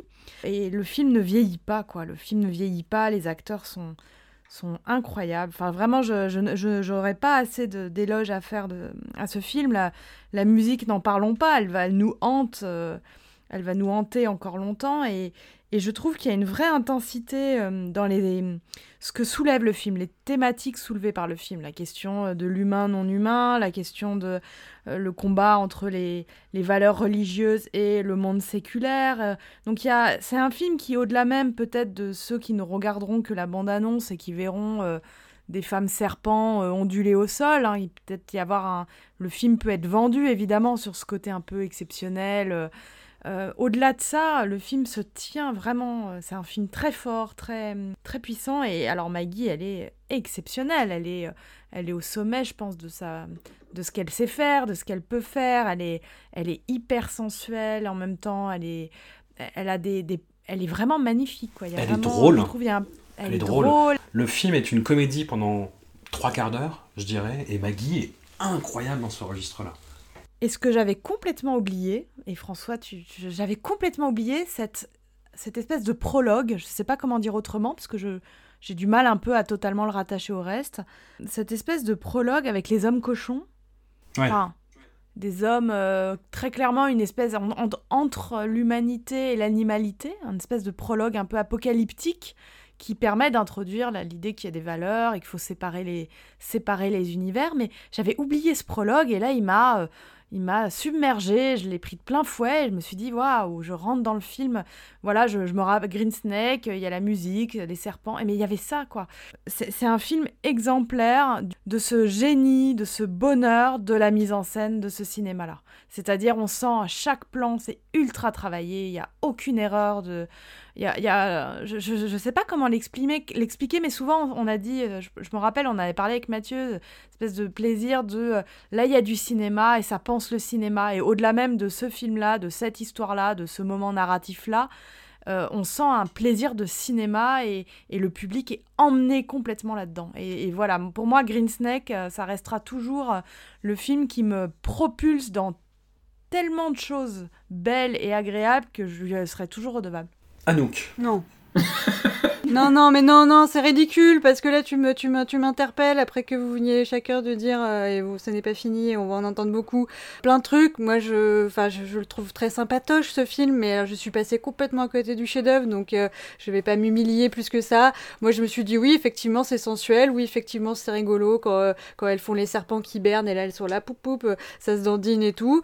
J'ai vu ces trucs-là, euh, les, les coiffures sont super, c'est très bien, mais alors je, je me suis dit ah c'est tiens c'est marrant, c'est un film antispéciste, ça dit que finalement être humain c'est pas si cool que ça et que et que les araignées et les serpents c'est quand même euh, tu vois il faut il faut respecter, il faut un peu euh, tu vois se détendre sur la hiérarchie. C'est tout ce que j'ai vu, donc j'ai envie de te dire, euh, je vais laisser la parole à, à- à Mathieu puis à toi-même François, parce que j'ai pas plus de choses à dire. Alors, bah, alors, c'est- bah non, bah non, non, justement, parce que Mathieu, en fait, c'est le, c'est le, le bad guy, c'est paradoxalement, ironiquement, c'est le Anthony Wong de la critique de Greek Snake, en fait. Euh, non, non, non, alors attention François, quand même doucement. Alors déjà, euh, peut-être que le prêtre du film c'est Émeric Caron, euh, au, au vu de l'analyse que vient de faire Anouk. Non, alors, déjà j'ai revu le film deux fois parce que, bon, comme... ce- comme- Parce que j'ai un peu insisté. Non, c'est pas, non, non, non, pas du tout, pas du tout. Non, non, Ouais. parce que c'est pas forcément ça, c'est que j'ai conscience de... Il y a des films qui sont des chefs-d'œuvre et d'autres qui ne le sont pas dans ces sélections. Et les films qui sont supposément des chefs-d'œuvre quand je les regarde une fois et que je passe complètement au travers, je me dis j'ai forcément raté quelque chose, c'est pas possible. Voilà, donc, euh, et puis aussi parce que j'ai bien senti que quelque chose s'était brisé en toi, François, quand je t'ai dit que pour, le- pour la première fois, euh, Ah, j'avais trouvé ça sympa, mais sans plus. C'était vraiment comme ça que je l'avais qualifié. Tu dis quelque chose, c'est optimiste. C'est plusieurs choses. qui Tout, se tout s'est brisé en toi. J'ai bien senti, donc je me suis dit, bon, euh, quand même, pour le taulier, Bah, te- telle la statue de Bouddha, tu vois, j'ai un bout de mon visage qui est tombé. Enfin, Voilà, donc pour le, pour le taulier, j'ai- revu une deuxième fois et en effet, ça passe mieux. C'est bien meilleur euh, au, second, euh, au second visionnage. Euh, néanmoins, je vais pas être aussi dithyrambique que vous, parce que j'ai été, j'ai été moins touché, moins comment dire, transporté par ce film que j'ai pu l'être par L'Auberge du Dragon, par exemple, ou d'autres films de, de d'ailleurs. mais, mais oui, évidemment que, évidemment que c'est bien. Voilà. Mais c'est vrai qu'on peut, on peut aussi passer au travers de ce film-là. Et c'est vrai que, oui, donc il y a de la sensualité, on la sent bien, elle est là. Il y a de la pluie, il y a de la sueur, il y a des larmes, ça, c'est mouillé, ça, on inonde, mais c'est très J'aime bien. bien, j'aime bien le. j'a- Ça, pour- ça, pour le coup, au, deuxième, au second visionnage, j'ai beaucoup apprécié le, le- le- le fait que Green Snake soit un film qui, soit un film qui ruisselle. Voilà. Ça- ça- voilà, il pleut souvent, les corps sont moites, puis même, ça c'est très fiévreux, et puis même quand il pleut pas, les, les, les corps sont, les, les tissus sont collés à la peau, quoi. Enfin voilà, il y, a- il y a quelque chose, il y, y a du fluide, quoi. On va dire ça comme ça. Mais bon, je, pense qu'il y a des choses qui, m'ont bloqué aussi. Déjà, le Vincent Zao, moi j'ai eu beaucoup de problèmes avec lui, je crois. Euh, C'était déjà le cas avec Il était une fois en Chine. euh, bon là, c'est vrai qu'il souffrait de la comparaison avec Jet Li, mais là, sans comparaison aucune, je trouve qu'il souffre aussi dans son jeu. Euh, après, c'est vrai qu'il joue un, il joue un bonze euh, plutôt monolithique, ce qui est pratique quand on n'a pas de jeu. Et voilà, mais c'est le... non mais c'est le rôle Oui. en fait. C'est le rôle et moi je trouve que ça lui va super bien. Ouais. Comme ça lui va bien dans The Blade aussi. Oui, non, je peux, je peux, je peux- Encore une fois, j'entends cet argument, François. Mais voilà, moi, ça me, ça me pose un petit souci. euh, voilà, c'est juste lui qui, me pose un, souci, on va dire. Et puis, mais en effet, comme Amandine, moi, quand j'ai vu les deux premières séquences d'ailleurs, euh, donc la, la première séquence avec les hommes cochons, je me suis dit, qu'est-ce que c'est que ce truc avec ces espèces de gueules cassées, des difformes qui ressemblent au totem euh, qu'ils sont en train de vénérer. Et aussi la scène des ghouls euh, dans la grotte contre lesquelles Vincent Zao se bat. Je me suis dit, putain, c'est incroyable ce truc-là. C'est c'est super. Enfin, le, tout- toute la partie euh, décor et costumes, ça, ça va être génial. Et puis, je sais pas, c'est un peu retombé pour moi. Et alors la, la scène de naissance des serpents, qu'est-ce que t'en as pensé J'ai pas été hyper convaincu non plus euh, par la. Oh là. ouais, mais je sais, mais ouais, désolé. Hein, je... Mais c'est pour ça qu'il faut aussi que je me taise parce que parce que Ouais, bah va reprendre un coca. hein. ouais. Et ben et ben écoute, tu sais quoi, j'ai été vachement moins dérangé par Vincent Zalo que par Jean-Pierre Léo, ça je peux te le dire. Ça c'est sûr. Euh, mais je sais pas, c'est. Alors après j'aime aussi beaucoup la scène de fin. C'est cette espèce de finale, ce dénouement euh, complètement euh, cataclysmique, on va dire, qui est, qui est assez, assez fabuleux. Mais qui a zimuté en plus avec un dragon en CGI qui est raté. Oui, mais ça c'est pas. Oui, mais bon, ça c'est une... ça c'est une fausse. Enfin, comment dire, c'est anecdotique, ça, les, les CGI qui sont ratés. Enfin, on, on a parlé de, de Freddy sort de la nuit dans l'épisode précédent, Discordia. Là, c'était vraiment gênant. Pour le coup, dans, dans Green Snake, bon, c'est pas si problématique que ça. Alors oui. euh, oui, quand tu vois la, la qui arrive à côté de Vincent Zao, tu dis oh là là. Mais bon, t'oublies vite. Au final, c'est pas très grave, quoi. J'ai, oui, j'ai bien aimé. Voilà, j'ai bien aimé, mais j'ai passé un bon moment. Mais, mais, mais j'ai pas été au- aussi touché que, que j'ai pu l'être par, euh, par The Blade, par, euh, par l'Auberge du Dragon, par Zoo, les, enfin, par Zoo, pardon. Voilà, donc je, je suis désolé, François. J'aurais aimé te- j'aurais aimé te satisfaire, et ce n'est pas le cas. Tu es le Anthony Hong de cet épisode, c'est tout, c'est tout, c'est comme ça. Non, mais tu vois, par exemple, la scène où, où Vincent Zhao euh, demande à Maggie de le tester, de, tester sa concentration, où et donc elle, est, euh, elle joue de ses charmes pour essayer de lui faire rompre sa concentration, et que et qu'elle s'approche de lui, elle lui fait Ah, tu as perdu de- dans des conditions que je laisse découvrir aux, aux spectateurs. Euh, bah, la, la colère de Vincent Sao, bah, ça passe en fait. Tu t'es ça senti une grande bien. identification avec le personnage à ce moment-là. C'est- possible. C'est possible. Non, mais je trouve que qu'il le joue bien. Euh, Je trouve que justement ce côté stoïque, bah, ça va très très bien avec ce personnage qui justement euh, essaye de ne pas laisser passer qu'il est en proie au doute et en même temps euh, témoigne d'une certaine arrogance dans sa stature. Non, mais moi, il me- franchement, il me gêne pas quoi. Il Non mais après, après Pierre Ménard, auteur du Quichotte, je vous laisse imaginer Wong Jin, auteur de Green Snake, et essayez de voir si vous avez pas vos attentes sont pas un peu modifiées. si vous imaginez ce genre de scène faite par Wong Jin, et vous verrez que C'est votre réaction euh, dé- dé- dépend de, de, de, de, de ce mythe que vous avez créé parce que bon voilà, Tsuyark n'est pas Wong Jin et a raison, a raison parce qu'encore une fois, je, je rejoins la tiédeur euh, bienveillante de Mathieu, ce film est sympatoche. Et, et Maggie, est-ce que vous la sauvez quand même? Ah Moi, je, oui. la trou- je la trouve incroyable, vraiment. Mais les deux, ac- les deux actrices, hein, pas, que, pas que Maggie d'ailleurs, mais c'est vrai que Maggie est un peu plus en. Enfin, je sais pas. C'est peut-être aussi parce que je connais assez peu l'autre actrice, mais, mais je trouve que Maggie est un peu plus en vue. Puis elle a des trucs plus fun à faire vu qu'elle est plus serpent et moins humaine. Oui. Elle est forcément un peu plus dans le dans Je me suis pris des petits fous rires à, euh, enfin, à longueur de film quand, euh, quand en fait elle est constamment couchée. Parce qu'elle est encore, c'est encore un jeune serpent, il est toujours en train de s'assoupir euh, quelque part. Voilà. Bon, C'est ça, et là je vois l'affiche de Green Snake d'ailleurs qui est magnifique, il y a celle qui est sur Wikipédia, je sais pas, ça doit être l'affiche originale quoi. Elles sont, euh, du coup, euh, elles sont tout en bas, couchées, horizontales euh, de l'affiche, et t'as juste un grand ciel euh, au-dessus. Toutes les affiches étaient superbes d'ailleurs du film. Toutes les affiches étaient, ma- étaient magnifiques. Ils avaient fait vraiment un beau, super boulot. J'adore le casting, justement. tu- Mais, je vois ce que tu veux dire avec euh, Chumanchuk, mais ce que j'aime surtout, c'est l'écriture de son personnage. Je trouve ça génial. Il apparaît au début, là, comme ouais, le chasseur de démons. Et puis, en fait, bon, non seulement il est en proie au désir, mais finalement, il se rend compte que même dans son travail de moine guerrier, il se trompe aussi. Le fait que ce soit un personnage qui se trompe tout le temps, comme tous les hommes euh, du film, d'ailleurs, ils se, ils font, Oui, font c'est que ça. se tromper. Ça, j'ai trouvé que c'était, j'ai trouvé que c'était très beau. Et ce que j'aime aussi dans le casting, c'est l'idée que, bon, bah, ouais, tu disais Jo- Joey Wong, l'actrice qui fait Serpent Blanc, c'est, c'est l'actrice d'Histoire fantôme chinois. Et pour, euh, et pour euh, Choi, et, et enfin, je pense pour beaucoup de cinéastes de ce, moment-là, c'est, elle, elle, elle, elle, elle représente vraiment l'image de la beauté euh, classique chinoise. Je trouve que c'est une super idée. Et en contraste avec Maggie, qui elle incarne une beauté quand même beaucoup plus contemporaine, ça ramène en fait le côté du, du, du bouquin d'un d'un personnage qui a, qui a une vision un peu, enfin qui est un peu l'observatrice de toute cette histoire et qui, qui est ici le personnage central. Mais Mais tu disais, Julien, que un... tu trouvais que c'était un film parfait. Et je vois ce que tu veux dire. euh, moi, je trouve que c'est un film imparfait et que je l'aime d'autant plus, en fait. C'est-à-dire que moi, je vois les manquements visuels. Typiquement, le, le climax final, il y a plein hum, d'effets visuels qui, sont... qui nous paraissent un peu pétés avec le regard de 2021, mais, euh, mais moi, je m'en fous, en fait. C'est-à-dire qu'il y a l'énergie qui passe. C'est-à-dire que la scène où Maggie euh, cherche l'honnête homme, tu vois, parmi tous les moines en train de faire une prière un peu désespérée pour empêcher l'apocalypse, ben, on, on- on voit que la scène de vol, elle est un, elle est un peu pétée, et- mais, mais la façon dont Choyark le filme, la façon dont euh, Maggie le joue, total premier degré, avec Jean, je- enfin, je sais pas si c'est la, la scène de jeu dont tu parlais, Julien, mais... euh, bien sûr, c'est cette scène-là. Ouais, ouais. extraordinaire. C'est un moment, euh, moment de cinéma euh, fou complètement. Ah oui, moi, ça me, ça, ça me met les poils, C'est un gros plan, Vraiment. c'est un gros plan sur elle, quoi. C'est, Ouais. c'est complètement fou. Euh, vraiment, pour moi, là, c'est le, le, sommet de sa carrière. Là, c'est ce plan. Et t'as plein de, de motifs qui reviennent du, du, du Seigneur de Choyark, il y a ce, que, ce dont je parlais en termes scénaristiques, et il y a cette idée, moi, que j'adore, et euh, de- du, du visage qui se fendit en, en plusieurs parties, en fait, et qui là, en plus, c'est le visage de Bouddha, tu vois, quoi. Et c'est quelque chose qui reprendra notamment dans Legend of Zoo, et c'est une des plus belles idées visuelles, je trouve, de Legend of Zoo, c'est ce visage de Cecilia Chung qui, qui, se, qui se fendit en plusieurs morceaux, euh, comme de la porcelaine. Ouais, une espèce de quintessence du cinéma de Choyark, avec des maladresses, mais qui sont complètement emportées par l'énergie cinétique, par le montage, par les idées. Enfin, même l'idée du voile de Vincent Tsao, Chumanchuk qui se déploie à la fin.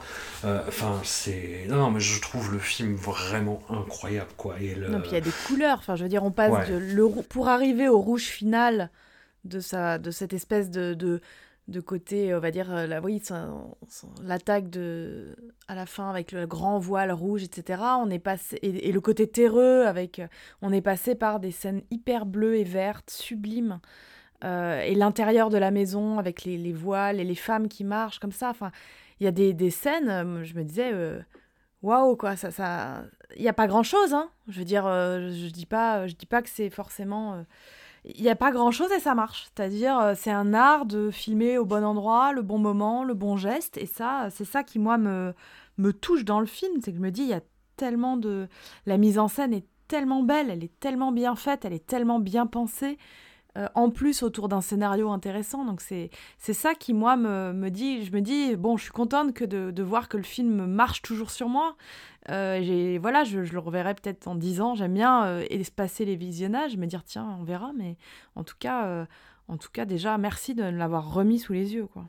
Mais pour revenir à ce Bah, que tu disais, François, sur les effets spéciaux, il y avait, j'avais, j'avais un peu de réserve sur, sur ça. Et puis, à vrai dire, avec la patine du temps, c'est complètement passé. Puis en même temps, bah, c'est des choses que tu excuses à Choi parce qu'il est comme ça. C'est, c'est, c'est un peu Monsieur Plus. C'est, c'est- il est très généreux, donc il veut quand même t'en donner toujours un petit peu plus. Et bon, pourquoi on mettrait pas un dragon euh, doré là d'un coup Pareil, à vrai dire, bon, on se passerait très bien du, héron en synthèse qui arrive en faisant coin-coin. C'est vraiment, waouh, tu te dis, est-ce que, est-ce qu'il y avait, tu, pourrais l'enlever, ce serait pareil, ça marcherait aussi bien. Et puis même deux trois plans de queue de serpent ou de tête de serpent, là, tu te dis bon, est-ce que c'est, est-ce que, est-ce que c'était obligé de tout montrer? Mais en fait, tu t'en fous. Ce que dit le film, c'est tellement beau, c'est tellement grand sur le désir, ça dépasse tout en fait. Ça emporte tout. Bah, c'est ce qui fait que moi j'aime des films, euh, mais, mais, mais vraiment passionnément au premier degré, des films complètement azimutés, bah, comme euh, Legend of Zoo ou Black Mask 2. Redécouvrez de toute façon toute la filmo de Choi Ark. Un maître, il a 72 ans maintenant, et, enfin 71, du, du fait de sa suractivité pendant une vingtaine d'années quand même, où effectivement il allait à tous les postes sur je ne sais combien de films euh, en même temps. euh, Enfin, je, je trouve ça incroyable et quasi miraculeux qu'il ait toujours la niaque de faire des films aussi fous que les détectives dit que moi j'aime beaucoup aussi. Enfin, ouais, ouais, non, vraiment, euh, Choi Ark, ré- révérence, respect. Et Green Snake, il y a débat, il y a débat, il y a Discord, et en c'est le principe de ce podcast, et c'est ça qui est beau. Un, un immense merci à vous tous. Julien, merci pour ces anecdotes. Si tu veux revenir pour l'épisode In the Mood for Love, tu seras évidemment le bienvenu. Je propose pas à Laurent, parce qu'il sera toujours captif, j'imagine. Ben, on verra. Il sera peut-être libéré. En tout cas, encore un merci à vous, et on se retrouve d'ici 15 jours ou 3 semaines, Ah, peut-être. À bientôt. Salut, merci. Salut tout le monde.